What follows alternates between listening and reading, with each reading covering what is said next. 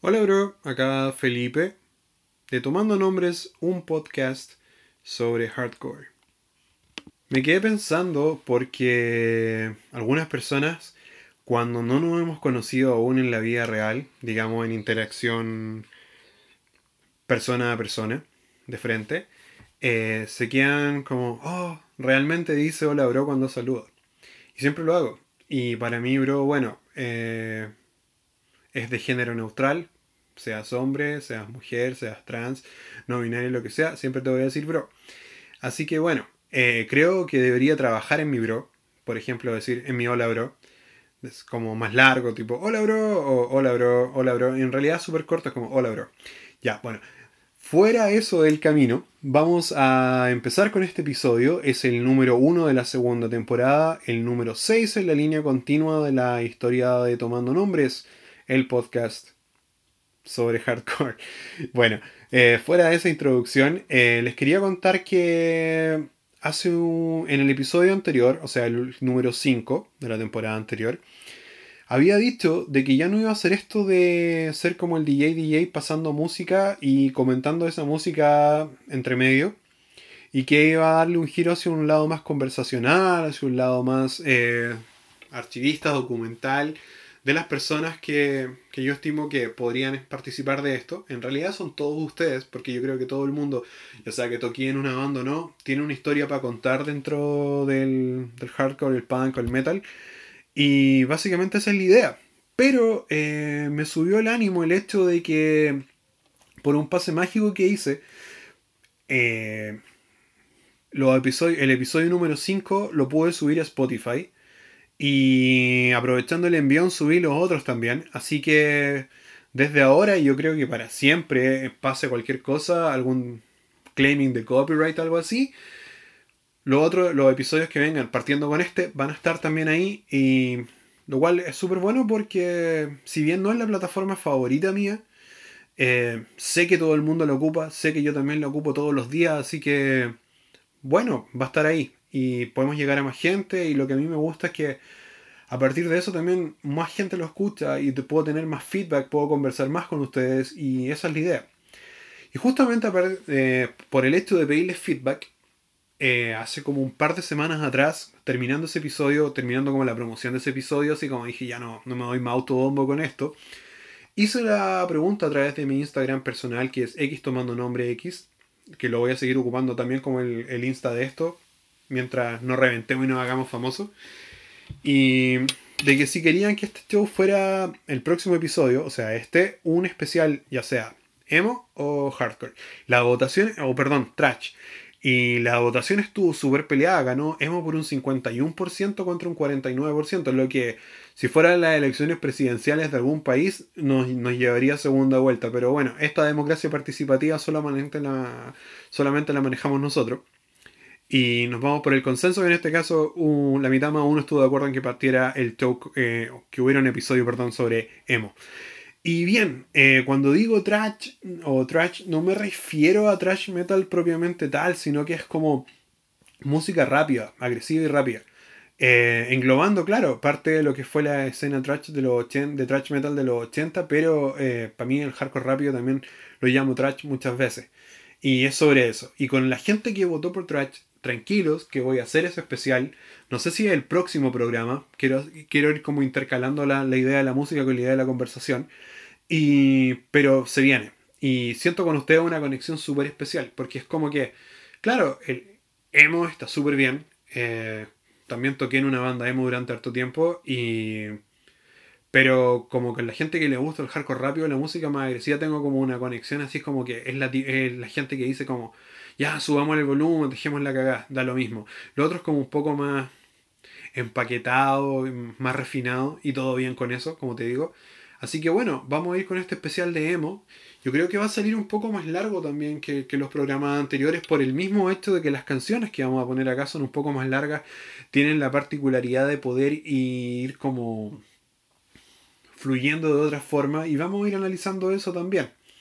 Así que bien, pues, gracias por participar en la encuesta, gracias por sintonizar este episodio y vamos a darle al show ahora. Así que quédense conmigo, vamos a ir con lo siguiente. sé que, por ejemplo, cuando la gente habla de emo, ah, atrae también como gente igual que es como más intelectualoide dentro del punk y que tiene como sus definiciones súper marcadas. Para mí, cuando yo crecí escuchando hardcore punk a finales de los 90, eh, emo para mí era lo que no era skate punk Epifat, o lo que no era pop punk The Lookout, o lo que no era Youth Crew The Revelation, o lo que no era SST, o lo que no era, no sé, Chaga Chaga de Victory. Eh, eso era para mí era emo. O sea, si se, escapaba de, esas, de las categorías como de típicas de punk o las típicas categorías de hardcore, eh, lo que era como una mezcla de los dos y a la vez con un poquitito más como un lado como de rock alternativo, de indie rock, era emo. Y, y claro, tiene varias definiciones. Para, alguna gente que es más purista es como son solo las bandas de Washington DC de, de los 80, del Revolution Summer, y, y probablemente sí, Ian McKay decía que el emo core era estúpido en ese tiempo. Y, y, después, bueno, otra gente que le gustan las bandas de Evolution Records y las bandas de Gravity Records. Y vamos a tratar de pasar un poco de todo eso en el show de hoy. Y para otra gente, emo es la, la escena como indie de los 90, tipo, no sé, Doghouse, de, de Polyvinyl, esos sellos. Entonces es como diferentes definiciones. Y yo creo que la más aceptada en este momento de este género es obviamente la, no sé si la más aceptada, cuando tú estás como en el punk do it yourself, como que no, eso, eso no es emo. Pero yo creo que la, la, que caló en todo el mundo es como la época del MTV, del MTV, como del emo MTV de los, de los primeros 2000, que una, una movida musical que si bien no es como lo que nunca me llamó la atención porque en el momento que eso estaba pasando yo estaba de cabeza escuchando Tragedy y Power Violence y no sé. Y otra movida completamente. Y súper metido también como en el trash de los 80. Entonces como que pasó como por el lado mío. No la vi, no la, no la viví, no, no, le, no le puse atención. Pero siento que igual es como súper influyente al nivel, a la música actual. No sé, podía escuchar Bad Bunny si es que esa es tu onda y suena como los discos Fome o los discos emo de Blink del 2003, 2004 de Blink-182 y así muchas cosas y hay como toda una, corriente dentro del, hip hop nuevo, del trap que le llaman emo trap, emo, emo rap o emo trap y puta, tiene mucho que ver con esa movida. Pero no es la movida a la que nos vamos a la que nos vamos a abocar hoy día. Como este es un podcast sobre hardcore, vamos a ir con la movida de emo que es adyacente al hardcore y justamente es la que nos queremos fijar. Voy a pasar, como les dije, bandas cercana al Revolution Summer, voy a pasar bandas cercanas a la movida indie de los 90 y también, bueno, bandas de de la movida como de Evolution y el No Fan Club que le decía yo en antes en el fanzine. Y bueno, vamos a ir revisando. Para abrir el show, y gracias por quedarse en esta introducción, es larga, pero bien, tenía que aclarar algunos puntos. Vamos a partir con una banda de New Jersey que se llamaba Last Days of August. Lo que yo recuerdo de esta banda es que venía en un... no venía en ninguna parte en realidad. Alguien tipo el 2002, 2003 me pasó como un, un CD con lleno de MP3. Y estaba esta canción, la misma canción que vamos a escuchar ahora que se llama Braille. Está en el disco de la banda que salió en el año 99, un disco homónimo. Y es la primera canción del disco. O la segunda canción del disco, no recuerdo bien. Pero bueno, eh, estuve tratando de comprarme el CD, eh, me aparecía como a 10 dólares. Creía yo que estaba como todavía disponible en la página del sello, que lo sacó en ese momento, pero ya no está disponible. Y en Discogs, una copia del CD se está yendo como en 60 dólares. No sé quién está dispuesto a pagar esa plata. Y la segunda banda que vamos a escuchar es Piebald, en la banda de emo de Boston, eh, con la canción que se llama New Coke. Y eso me recuerda a mis vacaciones de verano del año 2000, cuando vine con unos amigos. Digo vine porque vivo en el litoral, como algunos de ustedes saben. Y vine con unos amigos a la playa y trajimos tres discos. O sea, yo no traje ningún disco, eh, ningún cassette, ningún CD, pero andábamos con una radio y con, y con algunos tapes que trajeron los cabros. Y entre esa weá había un cassette del Coco Legrand que trajo papas fritas, un disco de Vico C, que fue la primera vez que escuché como a Vico C, Y alguien andaba con, con, el How to Clean Everything de Propaganda y probablemente Moncho andaba con el The Difference Between... Eh, uno de In My Eyes, creo, de Upfront. Y el otro disco que teníamos eran canciones sueltas de este disco, del, del homónimo de Piebald. Y recuerdo que no agarramos bus y nos tuvimos que venir en. Le pagamos un viejo que estaba como cerca del terminal, nos dijo, ustedes quieren ir a la playa, ya 5 lucas por cada uno, o quizás mucho menos, pues estoy hablando de hace 20 años atrás. Y los llevo. Y fue a campo, fueron unas súper buenas vacaciones con los chicos. Y este disco, me acuerdo que lo pusimos en, en, el furgón escolar que nos trajo a la playa. Y hasta el día de hoy, por harto tiempo, no sabía cómo se llamaba la canción. Hasta que, no sé, dos o tres años después me compré el disco. Y caché que la canción se llamaba New Coke. Así que bueno, eh, acordándome de ese tiempo, vamos a ir entonces con Last Days of August y Braille. Y después vamos con Piebald y la canción New Coke el coro de esta canción siempre nos daba mucha risa porque era como que dijera mayonesa o algo así, pero no, en realidad no. Pero bueno, a nadie le importa. Vamos con Last Days of August y Bible.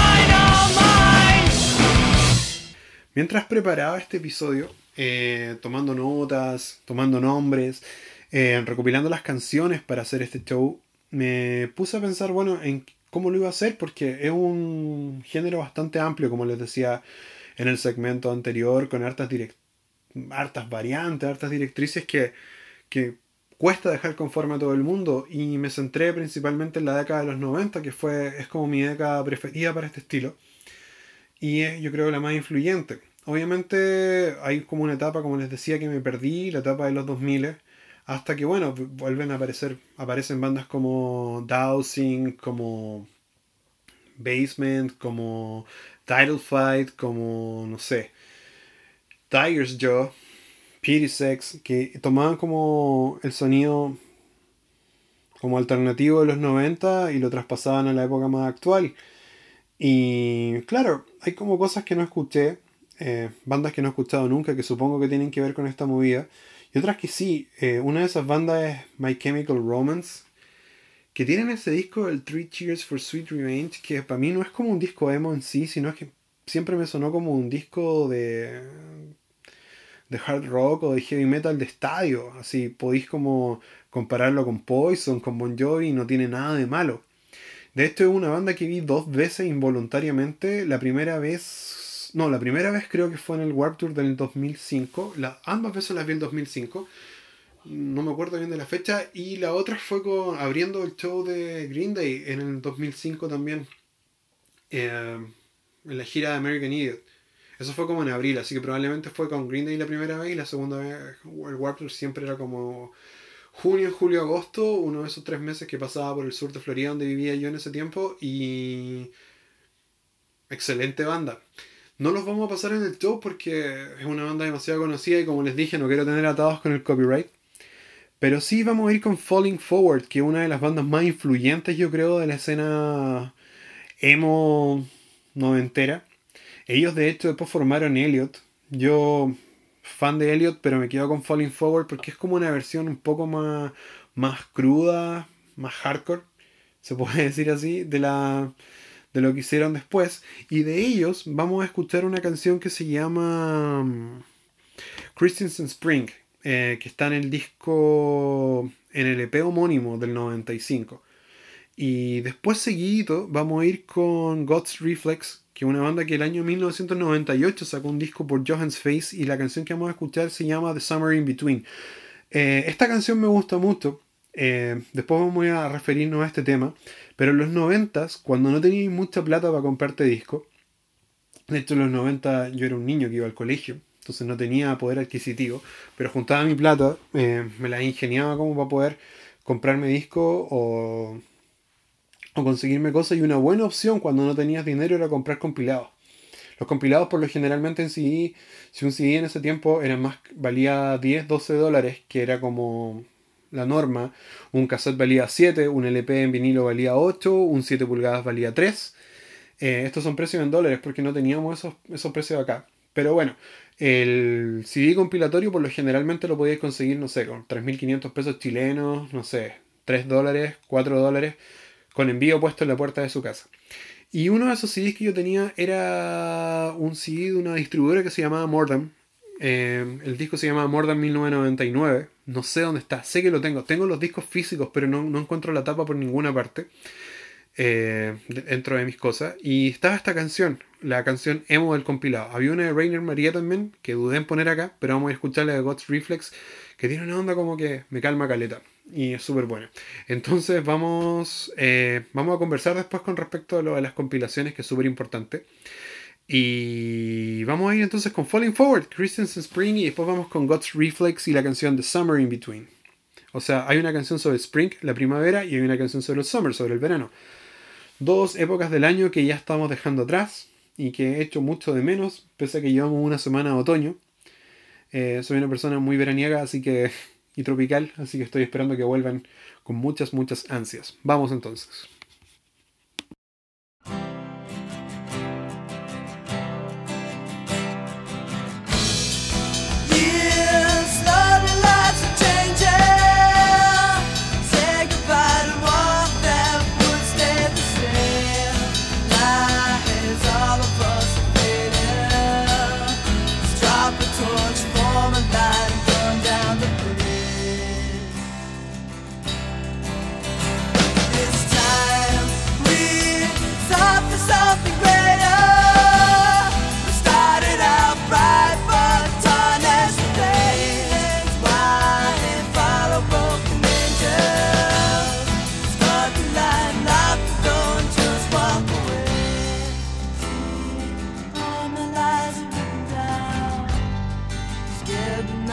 Face don't go. Feel all our lives are coming down. Feed upon ourselves to keep our hunger away. Fear, fear.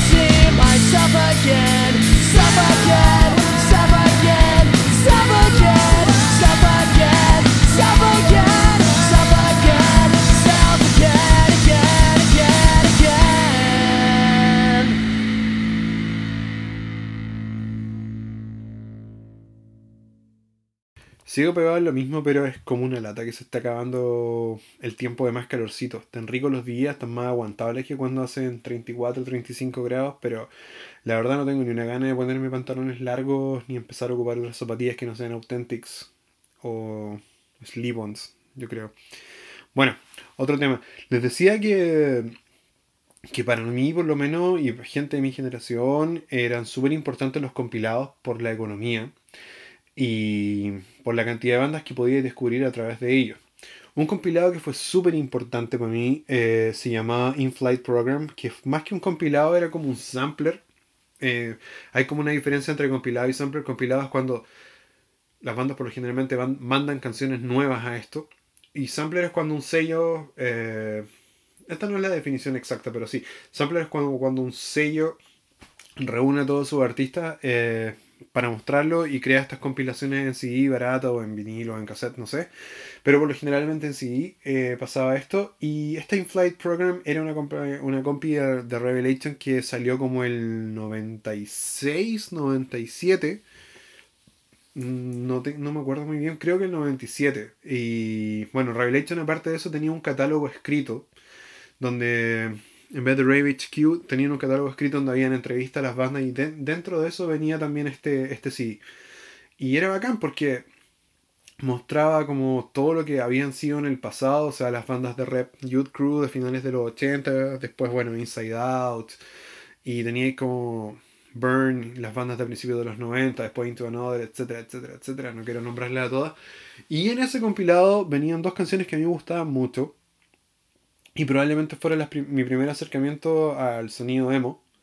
Más allá de que había escuchado, lo había escuchado nombrar eh, en algunos fanzines de la época. No había escuchado como una banda y no tenía como una referencia a lo que podía ser. Y la primera banda emo que escuché probablemente fue Texas is the Reason, que venía en ese compilado con la canción Back and to the Left, eh, que es como su gran hit, sin ser un hit real. Eh, recordemos que Texas is the Reason eh, tiene mucho que ver con la escena hardcore. De hecho, bueno, Norman Brannon, el guitarrista, eh, o Norman Arenas en ese tiempo, estuvo también en, en 108, en 108, también estuvo en Shelter, también estuvo en Resurrection un rato y claro, y los otros chicos estuvieron en Fountainhead, bueno, etcétera Y fue bacán porque, este- porque ellos hacen como este sonido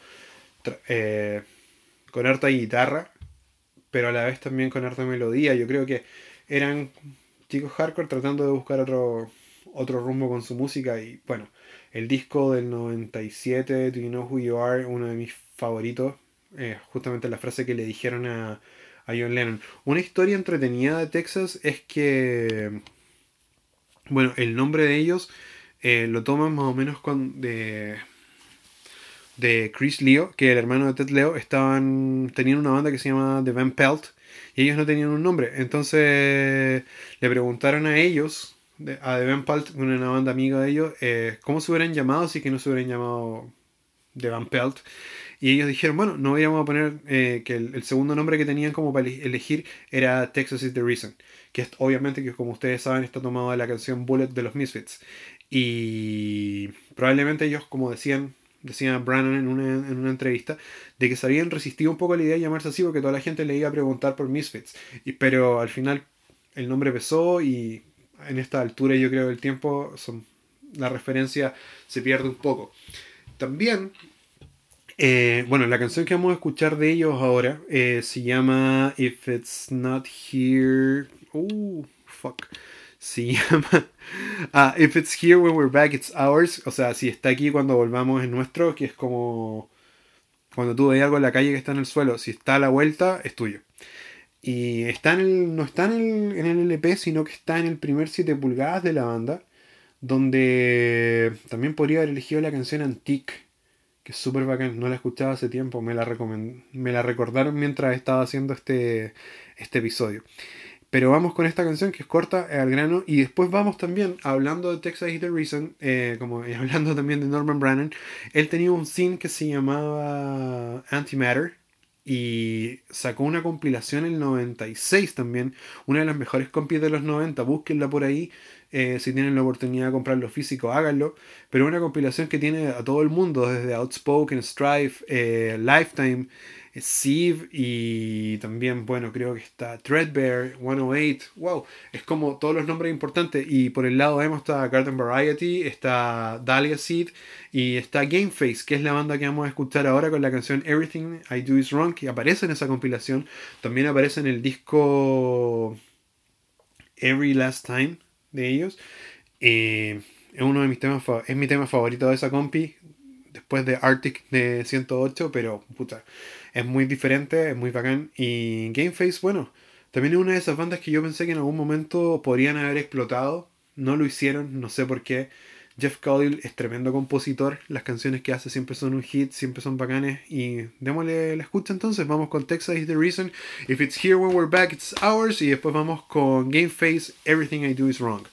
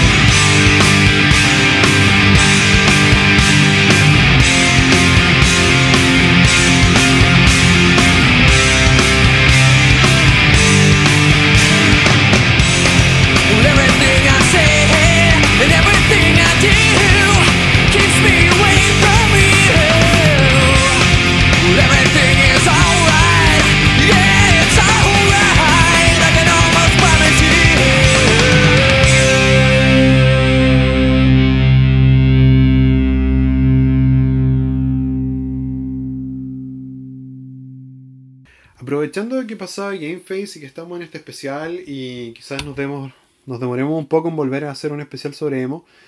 eh, a no ser que, no sé, el Nico quiera venir a hablar al show y poner canciones. eh, vamos a. Les quería contar uno de mis datos rosas favoritos del hardcore. Es que Jeff Cody anduvo, pololeó, pinchó, la hizo, no sé, mutuamente eh, con Gwen Stefani. Eh, algunas canciones de, de esta época, 95-96, eran como para ella, creo. No lo sé bien.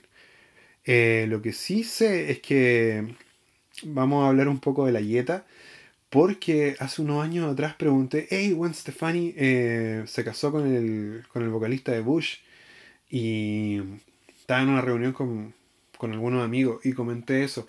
Y dije, ah, mira qué bueno, todavía siguen juntos. Me meto a Wikipedia, se habían divorciado la semana anterior. Boom. Eh, hablando de lo mismo, eh, vamos a seguir ahora con dos bandas. Eh, la primera es The Get Up Kids, yo creo una de las bandas más conocidas del género. Me gusta decir el género porque también suena como reggaeton. Eh, reggaeton emo. Que también existe en la actualidad, como lo decíamos al principio. Bueno, vamos a ir con The Get Up Kids y la canción del disco 4 Minute Mile que se llama Lowercase West, Thomas. Lowercase West Thomas. Y 4 Minute Mile es uno de mis discos favoritos de todos los discos. Y es bacán.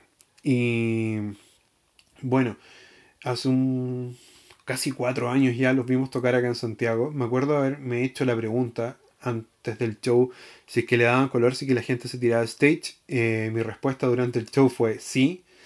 Eh, a Matt Pryor le pegaron una patada en la boca. Yo creo que pasa poco eso en conciertos emo. Y eso. eh, me acuerdo que en esa época, más o menos 99 por ahí, tuve acceso, tenía algunos números de Heart Attack del fanzine y habían diferentes, siempre veía como lo- los comentarios de disco. Cuando no tenías para comprártelo tenías que imaginarte la música eh, o hasta que llegara alguien con el disco. Y me acuerdo que eh, comentaban el, el EP, el Red Letter Day, habían dos comentaristas, no recuerdo los nombres en este momento, uno los odiaba, los odiaba, encontraba que era lo peor que había pasado. Eh, me acuerdo que sus palabras exactas eran como, eran tipo, cada nota, cada palabra que sale de la boca de Matt Pryor me dan ganas de patearle los dientes. El siguiente review era del mismo disco, porque iban por orden alfabético, y ahí los encontraban bacanes y que era como un paso desde 4 Minute Mile al siguiente disco que fue Something to Write Home About. Y obviamente que tenía que hacer como, tenía que escuchar eso. Y a finales de ese año, me acuerdo que me pasaron un, tape donde estaba el 4 Minute Mile por un lado. Y el lado siguiente era el EP de Joshua, una banda que también salió por Doghouse Records en ese tiempo. Tienen un, un EP homónimo por, por Immigrant Son, después otro EP del 97, que creo que se repiten las canciones, pero tiene una portada súper fea. Y después el 99, justo el día 31 de diciembre del 99, lanzan un disco que se llama A Whole New Theory, de donde vamos a escuchar la canción Your World is Over. Como les decía, eh, este es un segmento acerca de la Yeta, eh, la Mufa, y les quería contar una historia que en ese momento, cuando me pasaron este disco, eh, recuerdo que estaba hablando con una chica que había conocido por internet en Latin Chat, como imagínense. Y claro, nos juntamos y fue todo bien, salimos algunas veces, dos, tres, cuatro veces, no recuerdo bien. Y todo bien, pues ella me hizo así como, tengo que irme de vacaciones. Y yo, ah, bien, ok. A la vuelta te llamo. Y calculé los días. En ese tiempo uno hablaba por teléfono. Y hablaba y harto por teléfono. Y me acuerdo que pasaba tarde entera hablando con amigos. Weá, por teléfono. Y ya vienen las vacaciones del 2000. Esto es previo a la historia que, les conté delante de Pybolt. Y llamo por teléfono a la chica. Y como para crear un mood. Qué vergüenza. Eh, puse el disco de Yochua. Y estaba escuchándolo y de repente digo, ah, pues la voy a llamar. Y contesto, hola, ¿cómo estáis?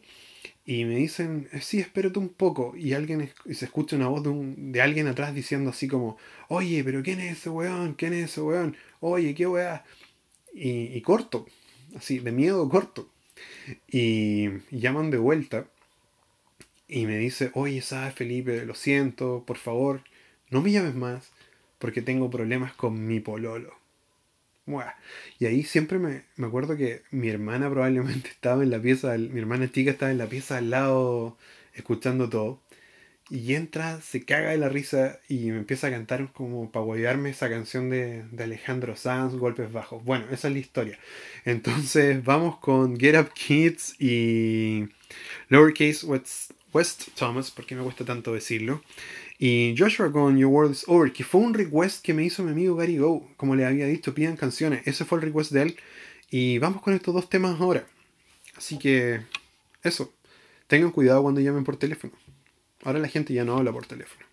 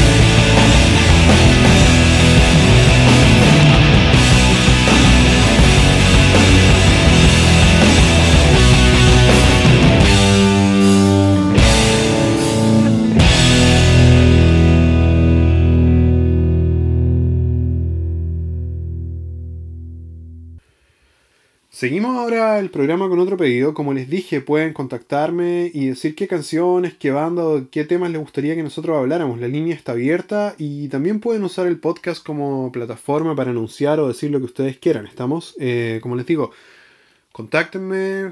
Cualquier cosa de la que quieran hablar, pueden hacerlo acá. Si tienen que anunciar alguna tocata, no creo una tocata, pero discos, cualquier cosa nueva, la pueden enviar para acá también. Vamos a hablar de todo eso.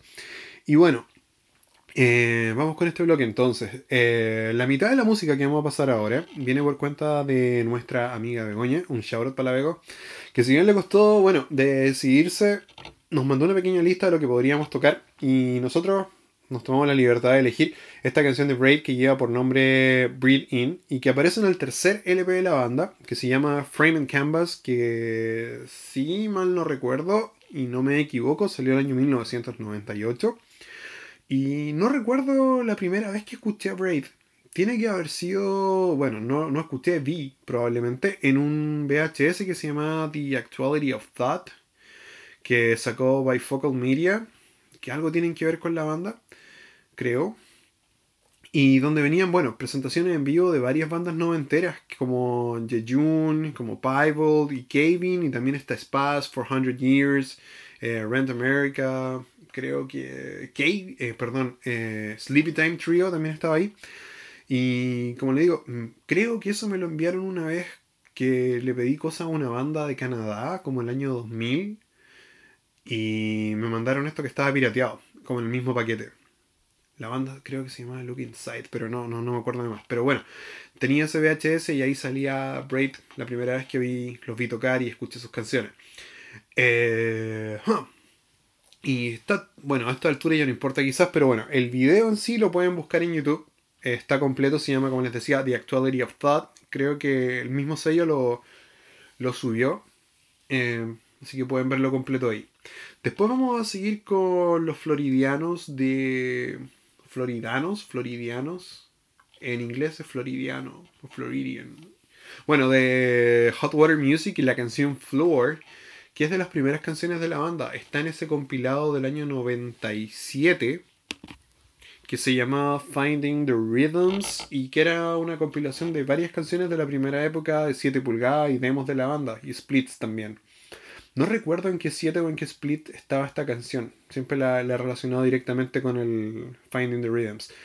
Hot Water Music, bueno, eh, tenían un sonido súper característico también una banda que es súper adyacente al hardcore. De hecho, Chris Wallard, una de sus primeras cosas que hizo eh, fue ser roadie de, de Azok en, sus primeras giras a principios de los 90. Así que bien, eh, el sonido de ellos fue cambiando, se fue haciendo más rockero, se fue haciendo como.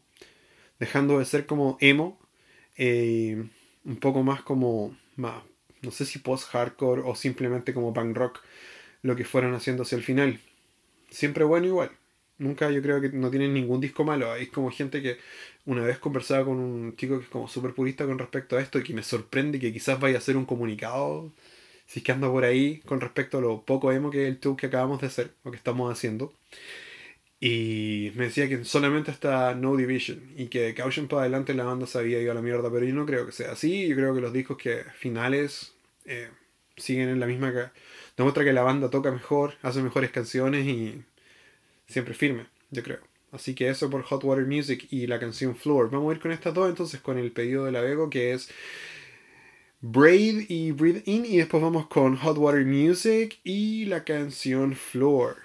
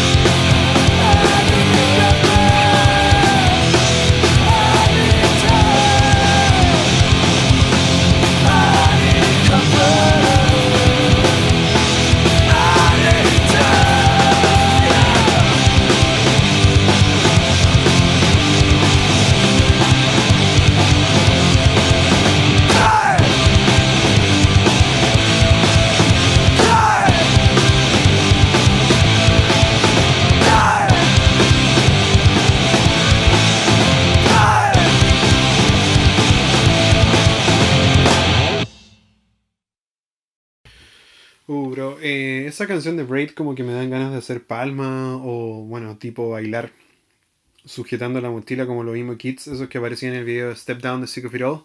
Lo que sí, bueno, si lo van a intentar, cualquiera de los pasos de baile que aparecen ahí, no lo hagan en su casa, por seguridad. No queremos gente en urgencias, accidentada, por intentar hacer el pizza maker o recoger el cambio del suelo o el baile emo. Yo creo que es el más seguro de hacer. Bueno, eh, vamos a ir con dos canciones que nos quedan mucho más cercas que las anteriores que ya escuchamos durante el show. Primero, vamos a irnos al Buenos Aires de fines de los 90, donde nos vamos a encontrar con Flores del Sol. Creo que en el especial sobre el compilado eh, Opción Real, iba a poner una de sus canciones que por alguna razón no encuentro en ninguna parte y creo que la está solamente disponible en la versión de la compi. Pero creo que está como revampeada en el split con Whisper y es la versión que vamos a escuchar ahora. La canción se llama Vive y deja vivir. Y es como un resabio de la onda vegan straight edge emo que ellos venían haciendo y que definitivamente ya para el año 2000 y el disco que sacaron que se llamaba Five Rock Songs dejarían atrás al menos como una postura visible. Se desmarca un poco de la onda más popera indie que hemos venido revisando y se me hace mucho más cercano al hardcore y como ustedes saben este es un, podcast sobre hardcore y por ende como que calza, ¿verdad? Y luego vamos a ir con los locales de Neighbor que quizás no eran una banda de emo per se, pero en mi definición del género de no, de no ser ni melodic soccer ni hardcore a seca, calificaban sin ningún problema como emo. Y yo creo que por el mismo hecho de que ellos no eran ni lo uno ni lo otro, eh, navegaron cómodamente en la escena santiaguina de los años 98, 99. Uno los podía ver casi todas las semanas en shows, ya sea desde asuntos enfermos terminales. Eh, no sé si le han contado a sus amigos más grandes de que en ese tiempo la escena estaba como media dividida y tocaba bien un lado tocaba bien el otro. A mí por lo general era como fan de los dos lados. Me gustaba mucho la onda política de Redención 911, también de Enfermos y las bandas que tocaban como cercanas a ellos.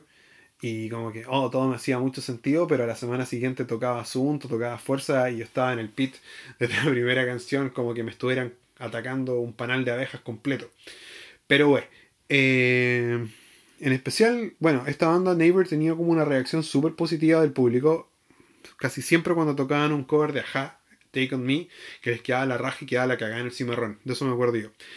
Y bueno, aparte una vez creo que estaban tocando y entre canciones alguien le gritó tipo, bueno, emo, y eso fue como la definición para mí que era una banda emo. Así que bien, vamos a ir con la canción que se llama Dova, eh, Duba, que es la canción que cerraba la compilación, que salió a fines del año 99 por Larva Records, que pasa Larva, y el sello de Miguel de Vodka. Eh, Miguel de Vodka también me suena como el nombre de un noble italiano o algo así. Bueno, ellos sacaron esta compilación donde estaba Polutos Crocos, No Independencia, Insuficiencia Radial, eh, varias bandas de, de punk melódico, justo como en el quiebre del milenio. Y así que bien, pues vamos a ir con esa canción. Al parecer, tiempo después lanzaron un CD con canciones como de toda su pasada como banda, pero ya no estaban activos. Y además tiene un demo de tres canciones que salió en 98, pero que nunca, nunca, nunca pude conseguir. Así que si alguien lo tiene, me lo puede mandar. Seguimos entonces el show, vamos con Flores del Sol y la canción Vive y deja vivir, y luego con Neighbor y Double.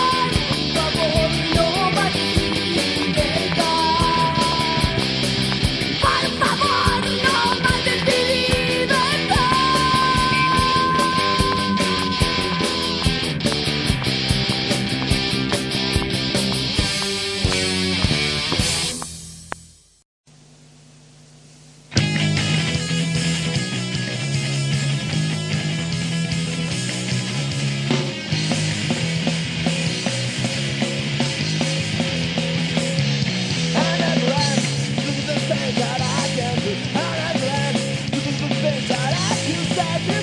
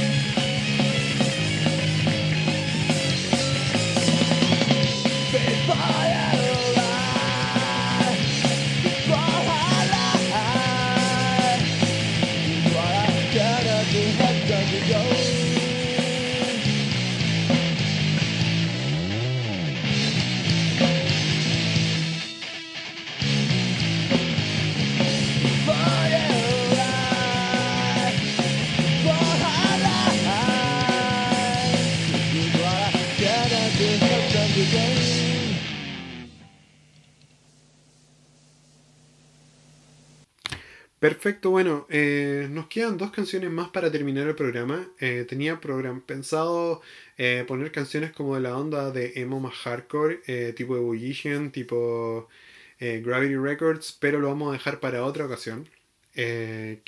puede salir un especial de eso. Así que, como siempre, muchas, muchas gracias por, por sintonizarnos, iba a decir. Bueno, de alguna forma lo hacen.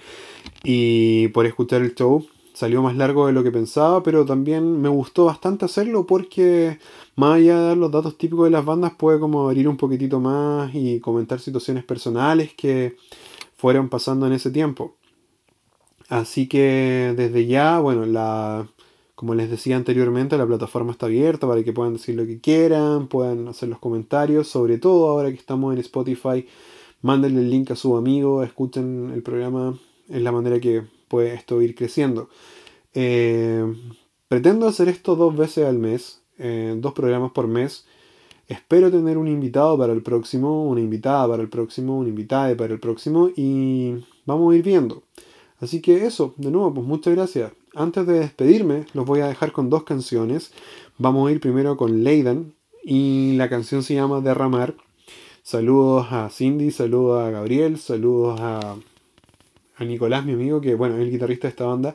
Puse Leydan porque eh, cuando pregunté qué canciones ponían, eh, Sergio Tallo, el batero de detective, eh, me dijo pon una detective, pero no sé, es como autorreferente poner una canción de nuestra propia banda en este show. Lo hubiera hecho, pero vamos con algo similar. adyacente a detective, que es Leydan, donde tocaba el Nico. Y ellos tuvieron harta atracción en los principios de los 2000 Lamentablemente eh, nunca los pude ver en vivo.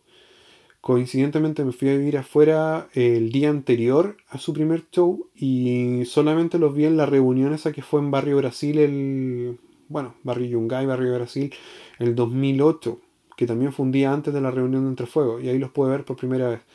Y así que bien, pues vamos con la canción de Ramar, eh, la voz melodiosa de Cindy, la voz gritada de Gabriel, y todas las guitarras, así que bien entretenido. Y finalizando, vamos a ir con Dreadful, que es una banda de Brasil, para mí son como los Samayan brasileros.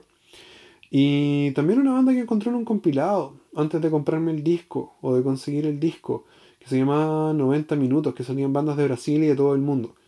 La canción que vamos a escuchar de ellos se llama Spring Clean y estaba en un disco que no recuerdo el nombre en este momento pero en una portada como una foto velada con, líneas rojas. Eh, bueno, si hago después un show que tengo eh, episodios como especiales con notas de las cosas que se me olvida decir acá o con pequeñas correcciones, eh, ahí les voy a contar cómo se llama el disco.